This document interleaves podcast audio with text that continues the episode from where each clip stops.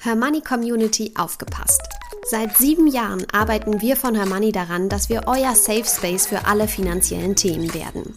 Und jetzt wird aus dieser Vision endlich Realität. Das komplette Angebot von Hermoney gebündelt auf einer Plattform. Videokurse, Community-Bereich, Club-Webinare, Coaching-Sessions, Rentenlückenrechner und vieles mehr erwarten euch. Mehr Infos findet ihr unter hermoney.de slash club.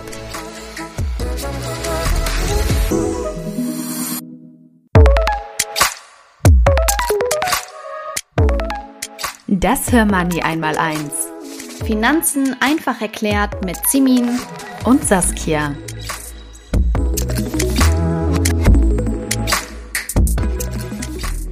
Willkommen zu Teil 2 unserer Gehaltsverhandlungsfolge. Heute erfährst du unter anderem, welche Alternativen es zur klassischen Lohnerhöhung gibt und wie du als Selbstständige deinen Stundensatz erhöhst. Viel Spaß beim Hören! Ja, guter Tipp. Was mache ich denn aber, wenn ich jetzt in dieser Situation, wenn mein, mein Chef, meine Chefin sagt, entweder ich kann gar nichts geben oder ich bin, äh, sie, das Angebot ist deutlich unter dem, nicht unter unserer Schmerzgrenze, weil da haben wir gesagt, dann müssen, sind wir auch raus, aber ich sag mal deutlich unter dem, was wir uns eigentlich vorstellen. Welche Alternativen gibt es zur klassischen Gehaltserhöhung? Hm. Also so ein paar gibt's da schon. Ähm, aber ich gehe auch gerade noch mal im Geiste so eine Situation durch, wie du sie gerade beschreibst. Das ist ja eigentlich mehr oder weniger ein klares Nein, mhm. oder? So wie du das ja. jetzt meinst, ja. oder? Hm. Ich glaube, ich würde dann noch mal so einen Schritt zurückgehen, noch mal Richtung Vorbereitung und würde schauen, dass ich mich auch ähm, ein, zwei, dreimal im Jahr oder einmal im Quartal nochmal bei anderen Unternehmen bewerbe. Mhm. Ich muss da gar nicht hingehen wollen. Also gar nicht, ja. weil ich jetzt aktiv auf Jobsuche bin, aber einfach, um nochmal erstens dieses Gespräch zu üben und zweitens, um nochmal zu sehen, was kann ich denn anderswo verdienen. Ja. Ich glaube, wenn man da jetzt nochmal so einen Plan B als Ass im Ärmel hätte, geht man da auch nochmal anders rein. Nochmal leichter rein. Und wenn halt gar kein Weg reinführt und das über Jahre, dann ähm, würde ich auch sagen, passt auf, ich habe hier ein Angebot von Unternehmen XY, die zahlen mir 100.000, wir sind jetzt hier bei 50.000, wollt ihr mir entgegenkommen, weil sonst ich würde nicht drohen. Ich würde es dann, ja. ich würde es nur sagen, so im absoluten Notfall, im Ernstfall und würde es dann aber auch ernst meinen wollen in dem Moment. Ja. Ja. Also es muss tatsächlich dann eine Option sein, dann das Unternehmen zu verlassen. Ja. Ich glaube, das ist irgendwie nochmal ganz gut, gerade für unser weibliches Ego, wenn man weiß, ja. okay, ähm, aber anders möchte man mich. Ne? Das ist eine ganz andere Situation, mit der man dann ja. in so ein Gespräch reingeht. Das, das ist eigentlich das nötige Selbstbewusstsein, das man in dem Moment hat, dass man für diese genau. Verhandlungen genau. braucht. Absolut. Aber um auf deine eigentliche Frage zurückzukommen, also wenn jetzt so eine klassische Gehaltserhöhung nicht drin sein sollte, dann gibt's andere Dinge, über die man reden kann. Gut, wäre jetzt auch mehr oder minder eine ähm, Gehaltserhöhung, aber man könnte Urlaubs- oder Weihnachtsgeld zum Beispiel ähm, aushandeln. Das wäre vielleicht eine Möglichkeit. Oder auch mehr Urlaubstage, was, glaube ich, gerade uns Frauen ähm, in unserem Alter sehr wichtig ist. Oder Homeoffice. Oder ihr arbeitet weniger Stunden für dasselbe Gehalt. Mhm. Und dann gibt's natürlich noch diese Möglichkeiten wie betriebliche Altersvorsorge. Also das kann sich ja auch lohnen. Vor allem Seit diesem Jahr ist es ja auch so, dass 15 Prozent des Beitrags durch die ArbeitgeberInnen aufgestockt werden müssen. Also die sind dazu gesetzlich verpflichtet. Das heißt, wenn ihr jetzt 100 Euro in so einen, in so einen Vertrag einzahlen wollt, monatlich, kommen von euch nur 85 Euro und von eurer Arbeitgeberin nochmal 15. Hm. Ähm, da könnt ihr einfach mal eure Personalabteilung anhauen. Genau. Aber dieses Geld wird dann natürlich später bei der Auszahlung versteuert. Das müsst ihr wissen. Ja, klar. Dann gibt's noch andere Möglichkeiten, je nachdem, ob sich das für euch anbietet, zum Beispiel ein Dienstwagen oder ein Jobticket, ah, ja. äh, gratis Essen in der Kantine. Vielleicht passt auch zu eurem Job eine Weiterbildung, die ihr eh schon immer machen wolltet und vielleicht kommt eure Arbeitgeberin euch dahingehend so ein bisschen entgegen und sponsert die zu 100 Prozent oder zumindest zu 50 Prozent. Größere Unternehmen haben auch oft eine unternehmenseigene Kinderbetreuung. Das würde euch wieder die Kita-Gebühren ja. ersparen. Flexiblere Arbeitszeiten könnte man aushandeln oder technische Geräte, die auch privat genutzt werden dürfen. Mhm. Und dann gibt's aber auch noch so Sachen, von denen hatte ich vorher auch noch nichts gehört. Zum okay. Beispiel die Erholungsbeihilfe. Okay, was ist das? Da kann deine Arbeitgeberin pro Jahr dir nochmal 156 Euro zuschießen, sozusagen Aha. für deinen Urlaub. Aber es ist dann halt kein Urlaubsgeld, sondern diese Erholungsbeihilfe. Okay. Und wenn du verheiratet bist, kann sie dir dann halt für deinen Ehemann oder deine Ehefrau nochmal 104 Euro dazugeben. Okay. Und wenn du Kinder hast, dann für jedes Kind nochmal 52 Euro. Das heißt, du hast du deine Immerhin. Urlaubskasse so ein bisschen aufgestockt, genau. Finde ich, hört sich auch gut an. Erholungszulage. ja, genau, das könnte man auf jeden Fall machen. Muss man halt mal mit der Personalabteilung quatschen oder mhm. auch mit einer Steuerberaterin. Dann, und da kenne ich auch Arbeitnehmer, die das bekommen, so Essensgutscheine oder Supermarktgutscheine. Hm. Und das kann sich durchaus lohnen. Also seit 2022 ist es so, dass deine Arbeitgeberin dir monatlich äh, diese Gutscheine in Höhe von 100 Euro und 5 Cent ausstellen kann. Mhm, okay. Und die sind dann für dich lohnsteuer- und sozialversicherungsfrei. Ja. Aber auf die andere Hälfte zahlt die Arbeitgeberin dann eine pauschale Lohnsteuer in Höhe von 25 Prozent plus Soli. Genau. Mhm. Aber bei dir als Arbeitnehmerin kommen die 100 Euro und 5 Cent komplett an. Also das ja. könnte sich durchaus auch lohnen. Mhm. Und dann gibt es noch steuerfreie Lohnextras wie diese Tankgutscheine, die kennt wahrscheinlich jeder. Die waren ja. mal bei 44 Euro pro Monat. Mittlerweile sind die bei 50 Euro im Monat. Äh, man kann stattdessen Büchergutscheine an seine Angestellten ausgeben, Fitnessstudio-Gutschein, Blumengutscheine. Und es gibt noch etwas, von dem vielleicht noch nicht so viele von euch gehört haben. Und zwar kann deine Arbeitgeberin oder dein Arbeitgeber 600 Euro pro Jahr Lohnsteuer und sozialversicherungsfrei pro Arbeitnehmerin ausgeben, zum Beispiel für Kurse, für Entspannung, für Yogakurse ah. oder andere Kurse. Die Voraussetzung dafür ist allerdings, dass der Leiter oder die Leiterin des Kurses die vorgeschriebene Qualifikation hat, um die Leistung abrechnen zu dürfen. Verstehe. Und so kann man halt monatlich, ne, 600 Euro, also 50 pro Monat, die kann man zusätzlich zu den 50 Euro für zum Beispiel Fitnessstudio oder Tankgutschein oder Essensgutschein mhm. einkassieren. Also macht dann ja auch schon was aus. Mhm. Und man könnte auch, wenn man ein größeres Unternehmen ist, eine betriebliche Krankenversicherung nochmal zusätzlich für seine ArbeitnehmerInnen abschließen. Aber da ah, ja. muss man auch unter diesen 50 Euro bleiben. Also du siehst, es gibt auf jeden Fall einen bunten ja, Blumenstrauß an ja. Möglichkeiten und das weiß man ja auch als normaler Mensch immer alles gar nicht. Absolut. Man kann schon, ich glaube, das halt auch so ein Tankgutschein oder so ein Essensgutschein, so ein Supermarktgutschein, das tut, glaube ich, den ArbeitgeberInnen nicht so richtig weh. Ja. Ähm, aber das ist halt Geld, das direkt bei dir ankommt. Ja, absolut. Das macht schon also, einen Unterschied. Total. Ich finde die Tipps sehr gut. Ich glaube wirklich damit, das zählt für mich auch mit zur Vorbereitung. Da sollte man sich vorher ein paar ähm, Gedanken gemacht haben und sich das auch mal an, anschauen, was ist da möglich, was passt vielleicht zum Unternehmen, was eher nicht weil das ist natürlich auch immer was, womit man dann nochmal ankommen kann. Okay, wenn es schon das nicht, also wenn es schon keine Gehaltserhöhung ist oder zu wenig, dann wenigstens X oder Y. Und da ja. gibt's ja wirklich so viele Sachen. Also toll, wirklich. Ja, hätte ich auch nicht gedacht. Also bei der Recherche habe ich auch nicht schlecht gestaunt. Ähm, Okay, aber es gibt ja auch so klassische Fehler, die man als Arbeitnehmerin vermeiden sollte. Und mit denen ja. hattest du dich ja im Vorfeld beschäftigt. Ja. Magst du mir nochmal davon erzählen? Sehr gerne. Für mich zählt da auf jeden Fall natürlich dazu mangelndes Selbstbewusstsein, schlechte Vorbereitung. Das sind alles diese Sachen, so diese softeren Sachen. Da, man muss sich gut vorbereiten, man muss selbstbewusst da reingehen, man muss sich, man muss auch ein bisschen üben, wie gesagt, und mhm. ähm, sowohl mit Freunden als auch gerne sich einfach mal woanders bewerben, um diese Gespräche einfach zu führen. Aber ich finde, all das ist irgendwie oft nicht so richtig greifbar. Für mich wirklich wichtig sind, also ein Fehler, den man vermeiden sollte, die falschen Gründe zu nennen. Zu nennen. Mhm.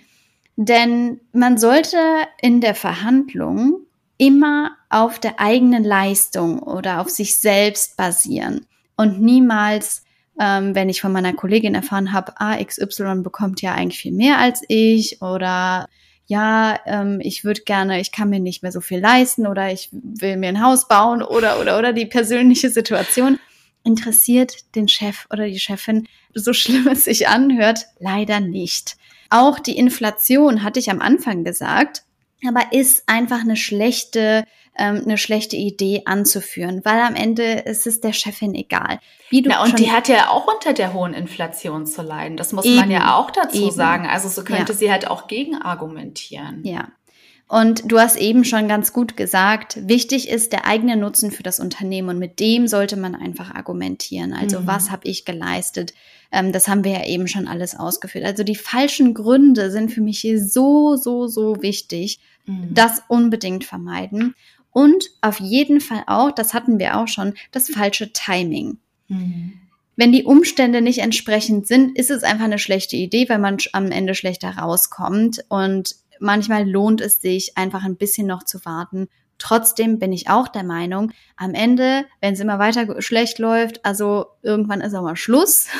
Ja. da müssen wir auch mal äh, an uns selber denken und einfach sagen, gut, also wenn es anscheinend nicht läuft, dann muss ich vielleicht auch einfach gehen zum Beispiel. Ja, ja. Also da muss man irgendwann natürlich auch knallhart sein aus meiner Sicht. Stimmt. Das, das sind so Tipp. die wichtigsten, wichtigsten Fehler neben mangelnder Vorbereitung mhm. und äh, fehlendem Selbstbewusstsein. Auf jeden Fall, da bin ich definitiv auch ein Kandidat für absolut. Ich wollte ähm, gerade fragen, ob du schon mal einen dieser Fehler selber begangen hast, aber ja.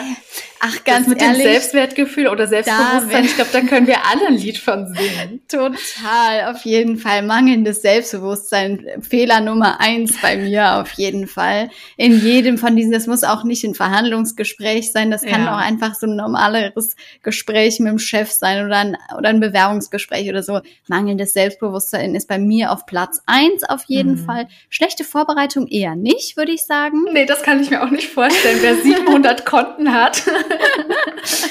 ähm, und trotzdem muss ich selber auch sagen, dass mit diesen falschen Gründen, das ist verlockend, weil es ist natürlich für sich, also für mich ist es ein Grund. Wenn ich sage, hey, die Inflation macht mir zu schaffen, steigende mhm. Energiepreise machen mir zu schaffen, ehrlich gesagt, weiß ich gar nicht so genau, ob ich jetzt so viel geleistet habe, aber ich kann mir einfach weniger leisten mit meinem Geld. Also ich meine, das kann ich ja auch total verstehen.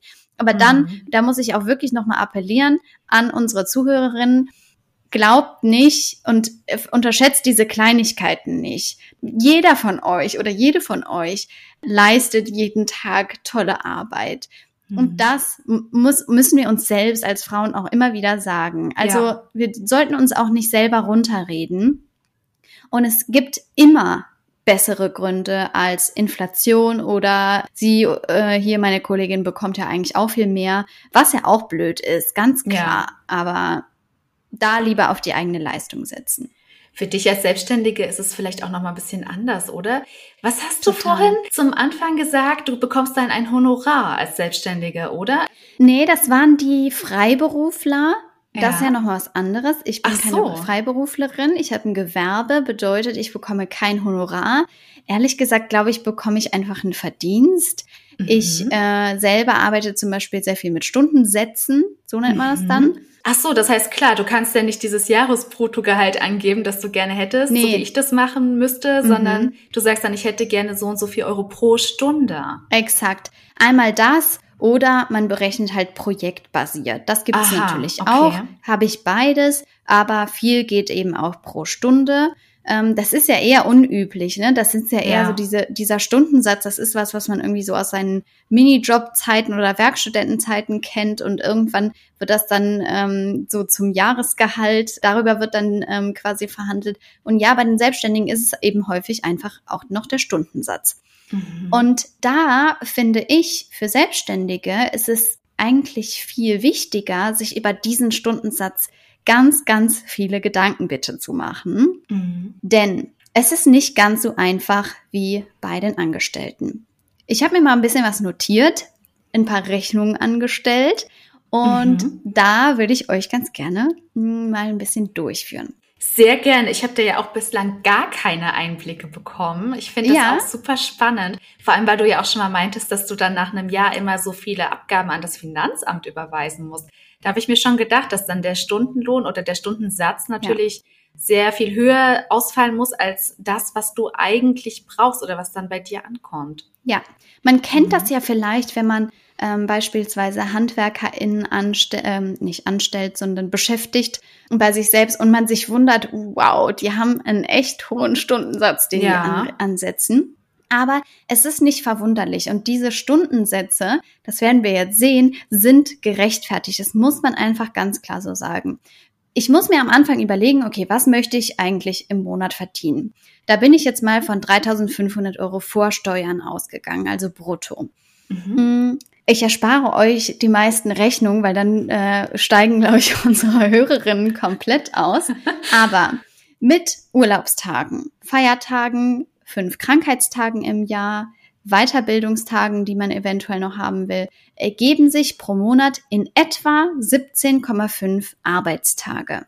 Mhm. Wer damit jetzt aber seinen Stundensatz berechnen will, täuscht sich gewaltig. Denn unsere Kosten müssen ja auch noch eingerechnet werden. Als Selbstständige bekommen wir keine Arbeitsmaterialien gestellt. Mhm. Die müssen wir alle selber tragen. Heißt Computer, Internet, Software, Büroausstattung, Miete und Strom fürs Büro und bitte auch fürs Homeoffice eigentlich. Denn auch anteilig, wenn ich jetzt beispielsweise im Homeoffice sitze und ein, aber einen eigenen Arbeitsraum habe, dann muss ich das eigentlich auch anteilig berechnen, weil den hätte mhm. ich eventuell nicht, wenn ich nicht im Homeoffice, sondern in einem Büro arbeiten würde. Mhm.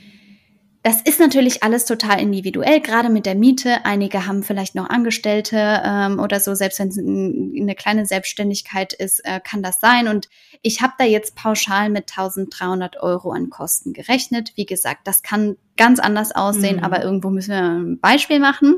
Genau. Ich rechne mit 1300 Euro. Hinzu kommen, und das ist super wichtig, die Versicherungen.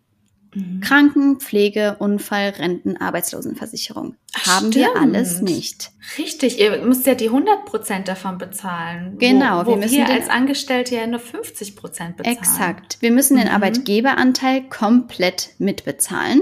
Und natürlich sind, sieht die Versicherungssituation von Selbstständigen auch generell nochmal anders aus als ähm, von Angestellten.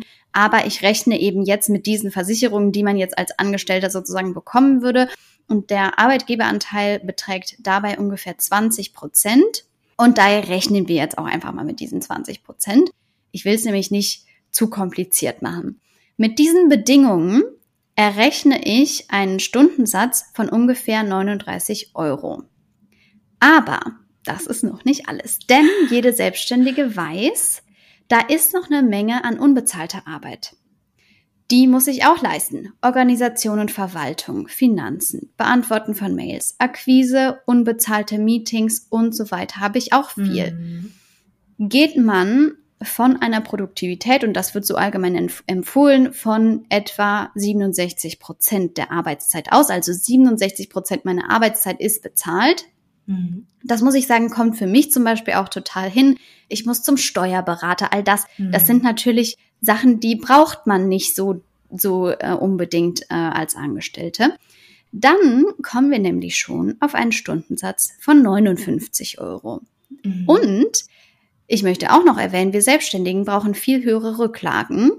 Wir müssen jederzeit damit rechnen, dass ein Auftraggeber wegfällt. Es gibt in der Regel keine Kündigungsfristen. Mhm. Und das müssen wir auch bedenken. Natürlich Stimmt. ist das alles super individuell, aber man sieht, ein Stundensatz von 60 Euro ist völlig normal und im Endeffekt zahlt ein Auftraggeber diese 60 Euro auch an einen Angestellten, aber der Auftraggeber beziehungsweise der ähm, Arbeitgeber oder die Arbeitgeberin merkt es einfach nur nicht so direkt, weil das einfach indirekte Kosten sind, wie Miete und so weiter.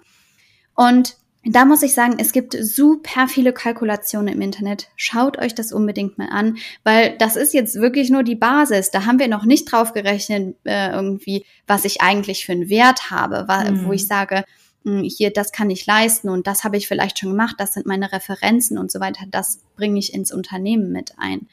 Also man sieht, die Stundensätze, die hohen, sind da durchaus einfach gerechtfertigt. Es ist so.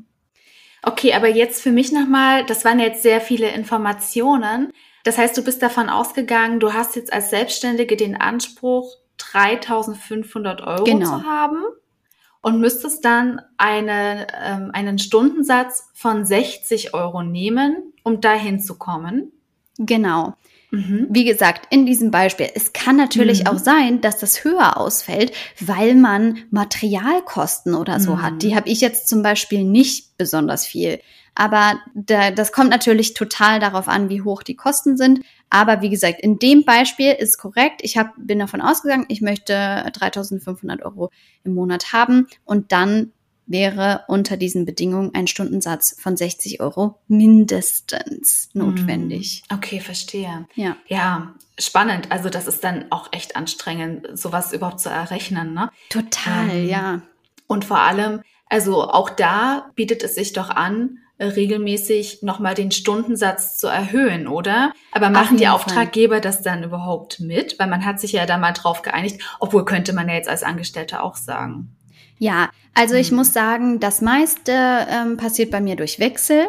Mhm. Also wenn ich einen neuen Auftraggeber reinnehme, da wird immer aufgeschlagen, sofort. Ja. Also gut, ich meine auch nicht bei jedem, jedem, aber ähm, so prinzipiell, sag ich mal.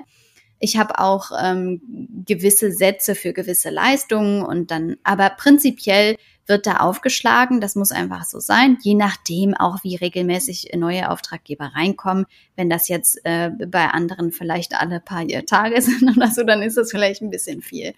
Aber auch da, wenn man jetzt ähm, einen Auftraggeber hat, mit dem man regelmäßig arbeitet, da kann man auch natürlich wie ein Angestellter regelmäßig verhandeln. Da gelten ja die gleichen Argumente. Man hat sich weiterentwickelt, trägt zum Umsatz bei und, und, und macht Weiterbildung, wie auch immer, und da ähm, absolut gerechtfertigt, auch da regelmäßig nachzuverhandeln. Oft hat man ja auch so mh, mm, mit ein oder zwei Auftraggebern eine Situation, die fast schon Angestellten ähnlich ist oder so, mhm. weil man für die einfach so regelmäßig und schon so lange arbeitet. Und da plädiere ich auch absolut dafür, regelmäßig nachzuverhandeln.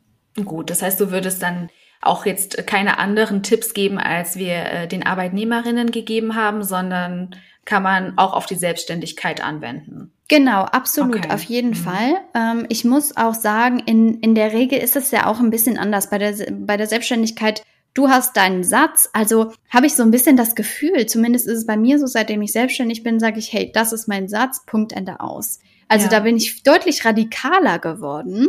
Der wird entweder angenommen oder es wird eventuell auch noch verhandelt.